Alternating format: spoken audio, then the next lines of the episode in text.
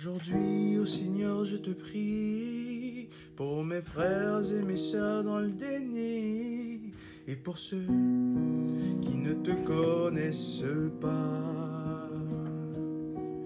Que ton amour remplisse leur cœur et qu'ils s'émerveillent devant la parole de ça. Comment cela va-t-il se faire? Voilà une question légitime que tout le monde est en droit de se poser. C'est la question de Marie à l'ange Gabriel, qui à première vue pourrait paraître insensé ou téméraire.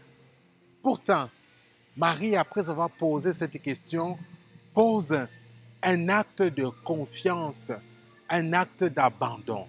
Oui, Marie demande comment cela va-t-il se faire, mais elle s'abandonne devant toutes nos difficultés, devant les mystères de la vie chrétienne, les mystères de la foi chrétienne. Nous nous demandons comment cela va-t-il se faire devant la mission d'annonce de l'Église, devant la complexité de nos structures actuelles, de l'évangélisation. Comment cela va-t-il se faire? Nous nous posons cette question, mais nous ne prenons pas le temps de nous abandonner, de faire confiance au Seigneur, de poser un acte de foi.